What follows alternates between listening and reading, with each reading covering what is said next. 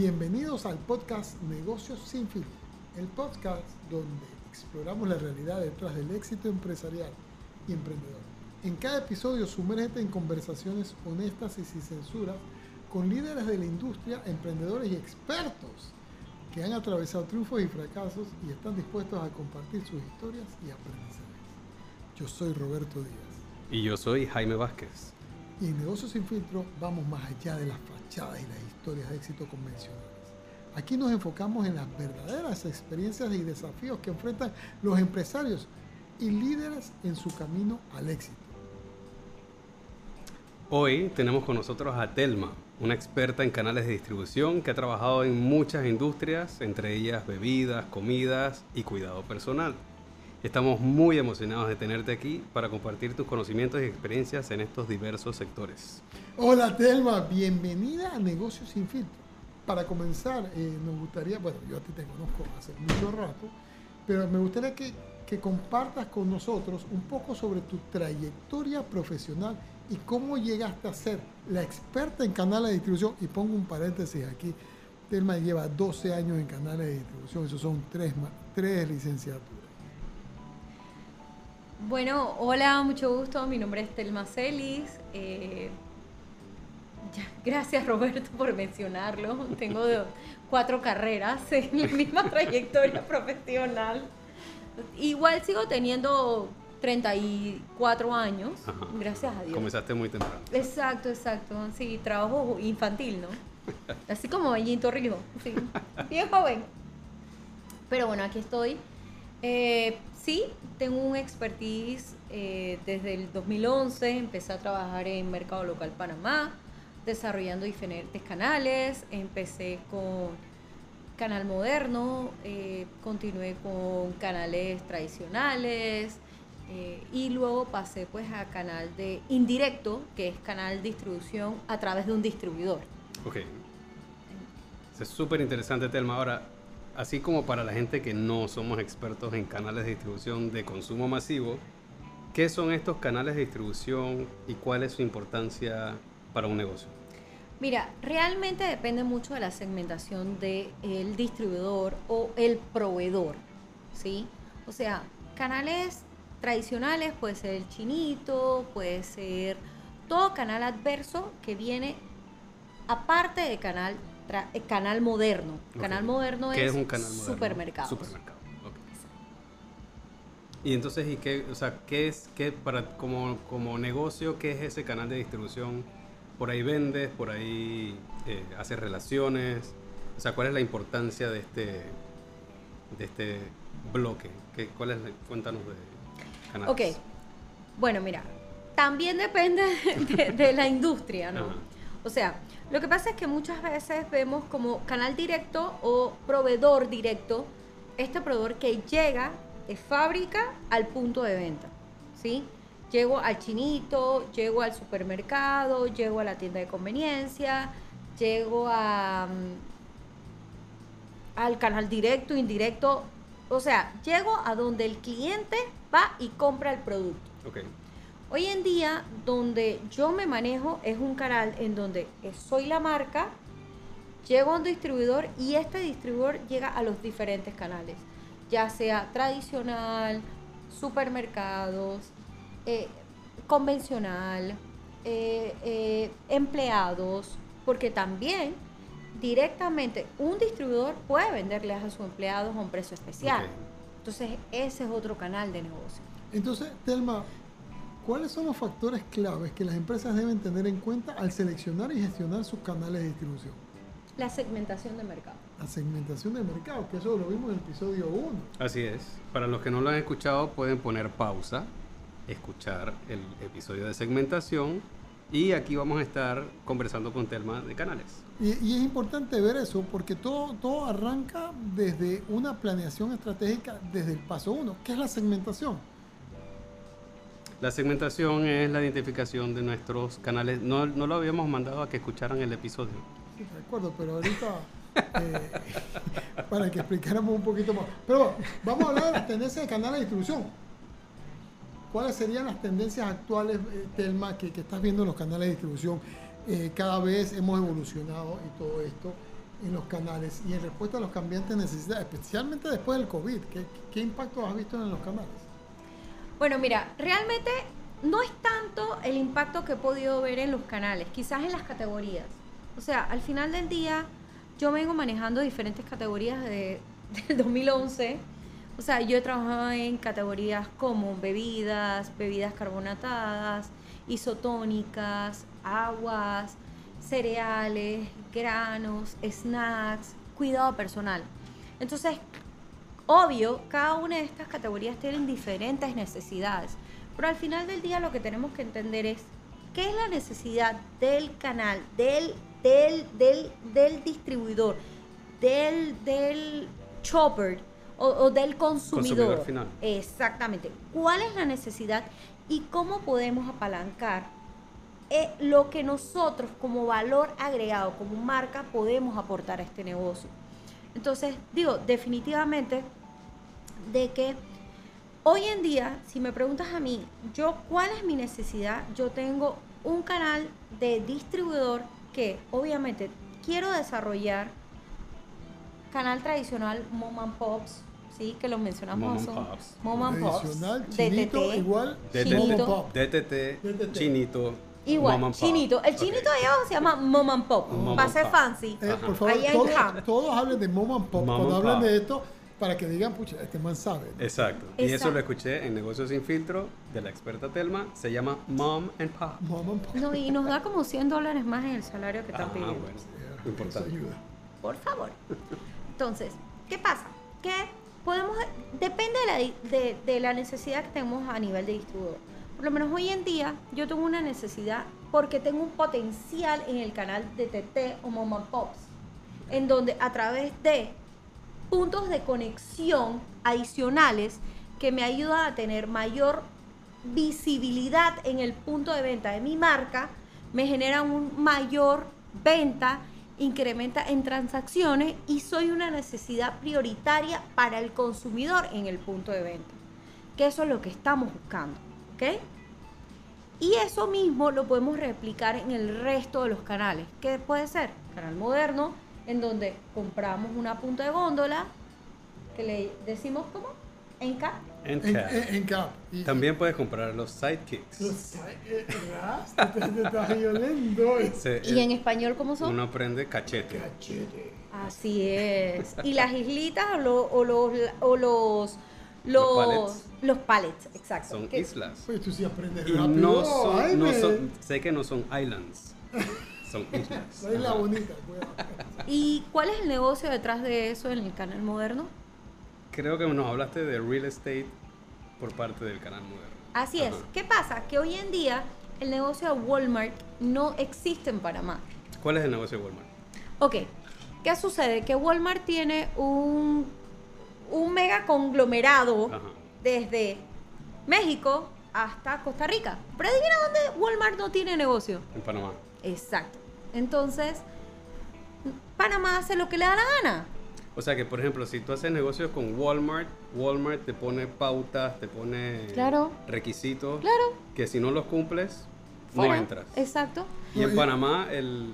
Y, y para que sepa, fue, fue interesante, hablé con un tipo de Nintendo y me dijo que su venta millonaria en Walmart les generó pérdidas en todo Centroamérica, porque Walmart los pulsó tan bien que, que perdieron dinero. Entonces al final hay que también saber negociar con Walmart. Correcto.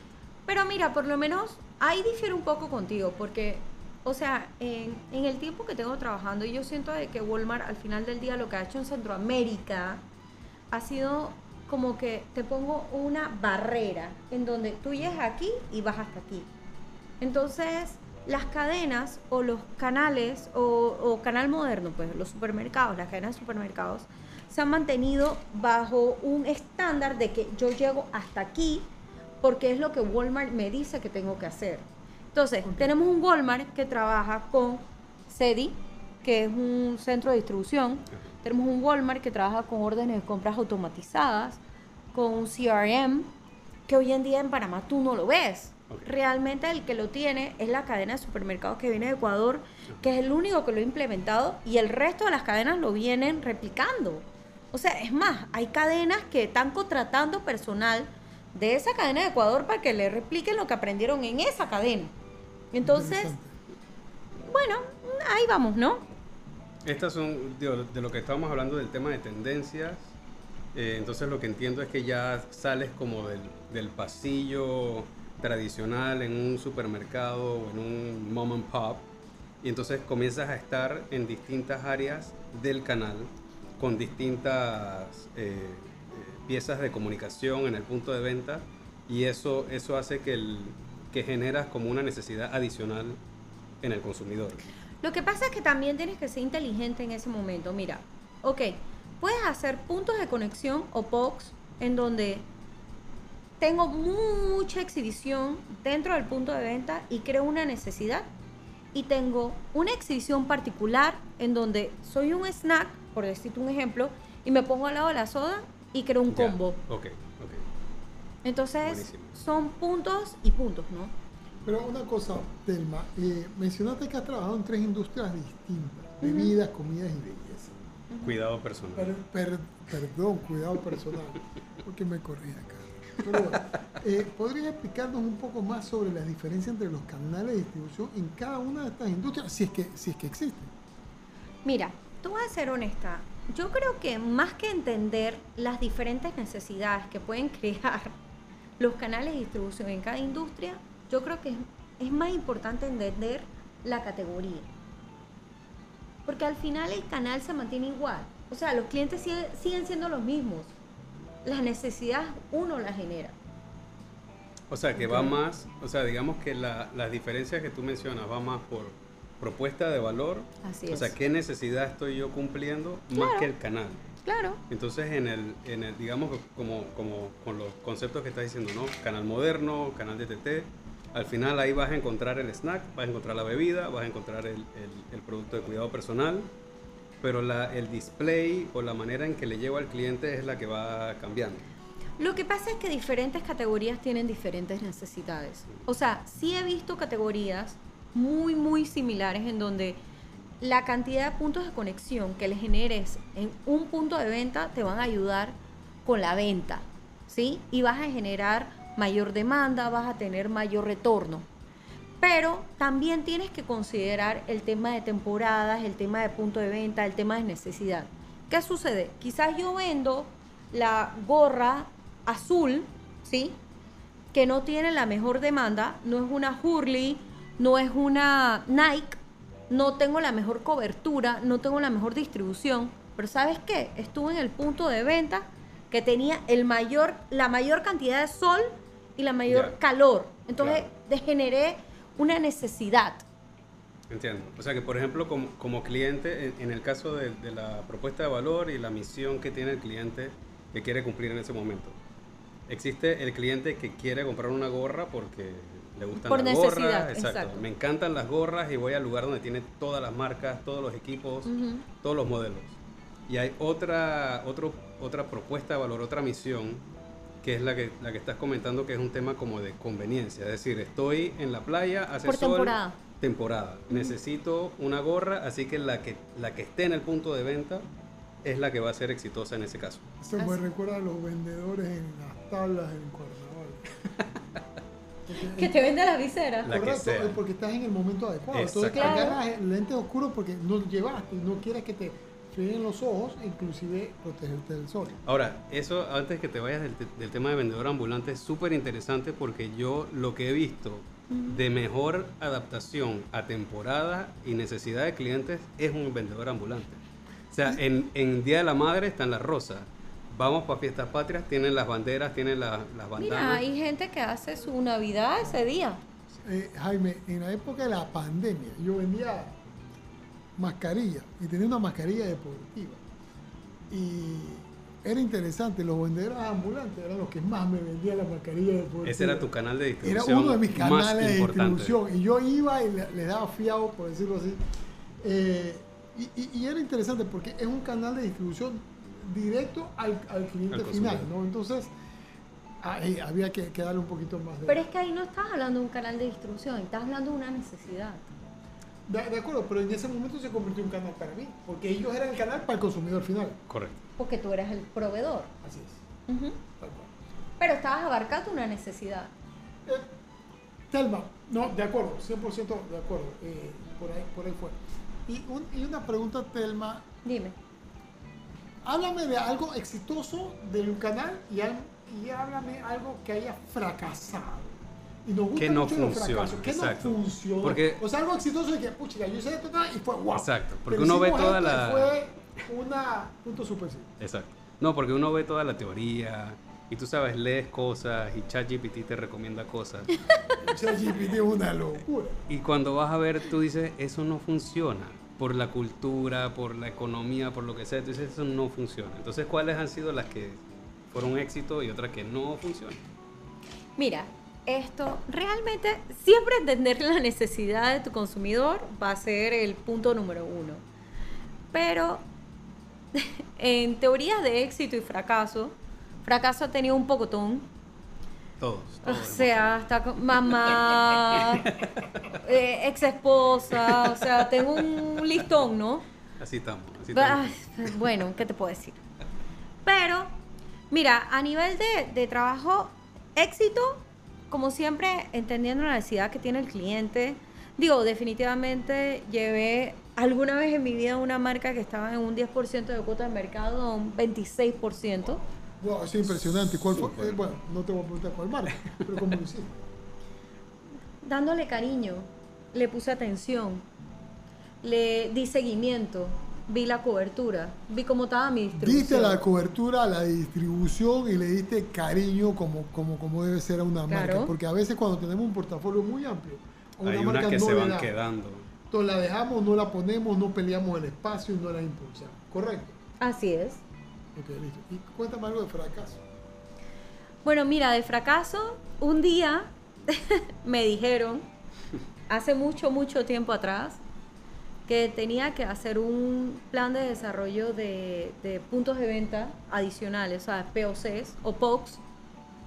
Entonces, eh, compramos todos los espacios, dimos todos los incentivos a los clientes, a los mom and pops, y después que pusimos todos los materiales, todos los incentivos, cuando fuimos a hacer un análisis de, de venta, nos salió negativo. ¿Y por qué fue eso? Porque al final del día sí hicimos el, em- el empuje a nivel de colocación de producto en el punto de venta, pero no dimos, no, no, no, no, no analizamos de que la categoría realmente no venía creciendo. Era una categoría que tenía mucha competencia, el precio era muy alto. Mm, O sea, no hicimos un benchmark a nivel de producto. Entonces, Sí, no, ahí, ahí, te, ahí te diría que el, el- el desbalance que pudo haber ahí en esa, en esa situación es que te enfocaste o se enfocó la empresa en canal de distribución sin analizar cliente y propuesta de valor. Correcto, es que, es que, es que, Exactamente. es que, es que, Jaime, no, no analizaron que la, que la categoría no estaba subiendo. Entonces, si la categoría no estaba subiendo y ya ves todas esas variables alrededor, tú dices, bro, no importa lo que le metan, no va a subir, lo que tengo que sostener y la estrategia cambia. Exacto, tengo que verificar lo, lo que menciona Telma, hay precio, hay características, o sea, ¿por qué no es competitivo y no es un tema de que quiero estar en más puntos o en, o en más ubicaciones dentro del punto, sino realmente analizar esto cumple las necesidades, las expectativas de los clientes, sí o no. Si no, no importa dónde lo vendas. Dos. No, no, me encanta, me encanta. Eh, dos cositas, Telma.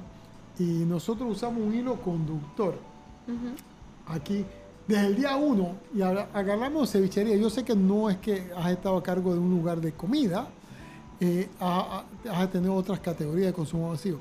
Pero háblame de dos consejos prácticos importantes si tú pusieras una cevichería o un negocio de comida.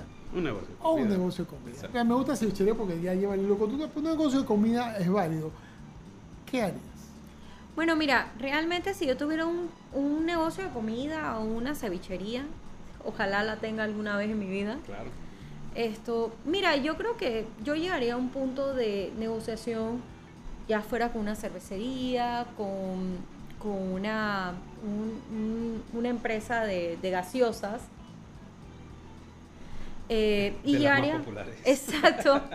Llegaríamos a un punto quiebre, o sea, al final del día depende de la ubicación, depende de la inversión que el dueño le esté haciendo, Pero digo, hay variables, te pueden dar las mesas, la nevera, los tolditos, la visibilidad exterior, o sea, un tema de pintura, en donde te pudieran ayudar, mira, ¿sabes qué? Yo te hago un desembolso, te doy todos estos activos y bueno, al final del día podemos hacer un canje por un, por un, por un, un variable, una venta, exacto. Un, un- un tiempo. No, no, es interesante porque eso no lo habíamos contemplado en No. la ecuación inicial con Jaime. Eh, cuando la cevichería, entonces tú puedes ir a tus proveedores principales, y digo cerveza soda porque es lo más popular, y, y tratar de conseguir que te ayuden un poco más, o sea, dependiendo de la inversión, es lo que puedo entender de ti, Telma, eh, que le tengas al lugar, inclusive la ubicación y lo que ellos consideren el potencial de venta, porque al final del día eso es, ellos te pueden ayudar con neveras, espacios, pintura y todo esto, ¿correcto? Estaría leyendo la cosa correctamente, Telma. ¿Sí? Y, y- y- y- y llevándolo al otro tema, cuando es un tema de distribución, si yo alejo esta parte porque esto es como el upstream que decía en algún El momento. upstream. El upstream, es que el Open English me jode porque yo de Chitre y todo eso. Ese es el inglés de chi- chitriano ecuatoriano. Chitreano, ecuatoriano, mezclado. Eh, ¿cómo, ¿Cómo harías si, si lo manejas como un canal de distribución para, ok, aparte de mi punto de venta, ¿a dónde más puedo llevar mi ceviche? volvemos a lo mismo, volvemos al punto de necesidad. O sea, al final del día, si yo tengo un producto, ok, ya cogimos el ceviche como ejemplo. Exacto. Mm. Exacto. Este es nuestro ceviche. Tengo un nuestra ceviche, entonces tengo los clientes que venden quizás ceviche de corvina, ce- ceviche de pulpo, cevi- ceviche, no sé, de, de, salmón. Pero yo vendo un ceviche de concha negra. Ah, bueno, yo voy a venderte a ti el producto que tú ne- tienes porque te falta dentro de tu portafolio de productos. Pero también hay otros clientes que venden pescado frito, almejas, eh, no sé, patacones y no venden ceviche. Entonces yo te vendo. Exacto, entonces yo Claro. te vendo a ti el, el producto que tú no tienes dentro de tu Claro. portafolio. Ahí, por No. ejemplo, la propuesta de valor, de, de, en este caso tu cliente, que tiene una propuesta de valor para sus clientes, dice, ok, yo quiero complementar y tener la mayor diversidad de ceviche. Entonces sé que tengo... ma- Opciones. marca 1 me vende cuatro tipos de, del producto y yo ahora con mi cevichería le complemento y eso, eso ayuda a mi cliente para Así que él es, y sea es un completo. punto de distribución. Claro. No, y, y al final es lo que, lo que conversábamos. O sea, si ya tienes un ceviche y estás teniendo toda esta variable, esta variedad de ceviche, vete a otros restaurantes que no son cevichería, pero es complementario. Como una entrada o algo, parte de Entonces su... te, te ayuda, parte te su- expande claro. y, y te optimiza tu gasto fijo. Ahora, Excelente. ahí también habíamos hablado en algún momento nosotros inventando locuras que eh, de repente podíamos hablar con un supermercado con una, un mom and pop que podíamos vender ahí que y, y en algún momento conversaste o comentaste que eso podría ser inclusive un, un riesgo. Sí, claro, obviamente, porque también tienes que entender el impacto operativo que eso te puede generar. O sea, tienes que entender que supermercados en Panamá hay 265. Entonces, ¿cómo vas a lograr la cobertura de esos 265 puntos de venta? Claro. Entonces, expandes tu nivel operativo, tu nivel organizacional, administrativo. O sea, no es solamente un tema de voy a producir el producto. O sea, es un tema de cobros, es un tema administrativo, es un tema de distribución. O sea, hay muchas variables que realmente tu negocio lo puede sostener. Te, te voy a hacer una pregunta, Telma. Si yo tengo mi cevichería en San Francisco, el supermercado de San Francisco acá, no queremos decir su nombre, pero, Es de, de- Pero es de los, uno. de- de los del sur. pero es uno de los del sur. Entonces ellos pro- promueven de una manera u otra a, a los nuevos empresarios, a los emprendedores. Ok. Eh, ¿Tú crees dentro de tu expertise, porque yo, yo no tengo ahí expertise en, en ese, en, ese, en esa cadena, que ellos darían la oportunidad para empezar a vender mi ceviche en una esquina, poniéndole yo mi branding y decir, estos son ceviches Roberto, voy a inventarlo, eh, y solo yo puedo arrancar con un punto de venta? Eso, ¿Ellos lo aceptarían? Mira, yo pienso que sí, pero te diría algo, yo fuera como más aterrizada. O sea, yo no me voy al, al- a la no me iría a la cadena que tiene 75 puntos de venta. O sea, yo soy más humilde, yo me iría a la cadena que tuviera 10 puntos de venta. Claro.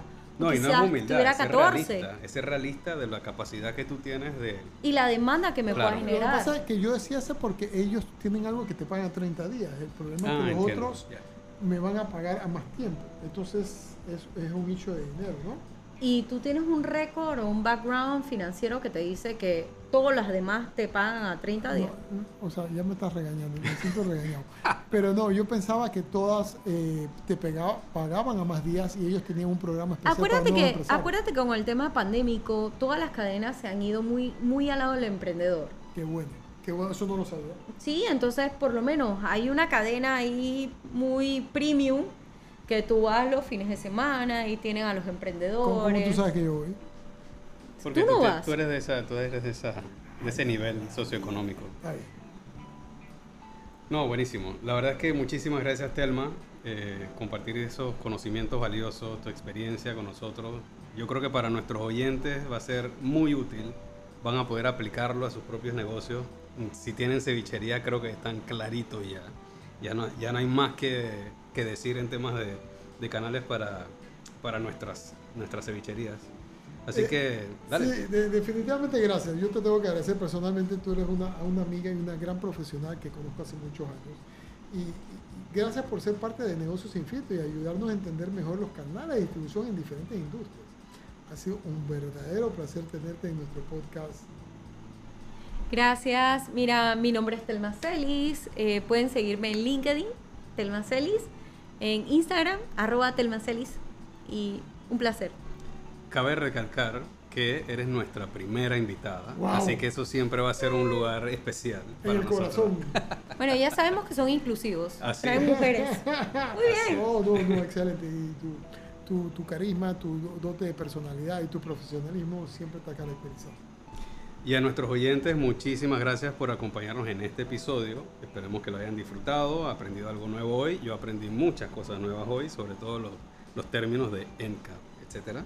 Y no olviden seguirnos en la plataforma de podcast favorita, déjenos un review, denos like, díganos lo que les gustó, lo que no les gustó. Suscríbanse. Suscríbanse, por favor, no se van a perder ningún episodio. Y con eso, Roberto, Telma, nos vemos en el próximo episodio de Negocios Sin Filtro. Hasta la próxima.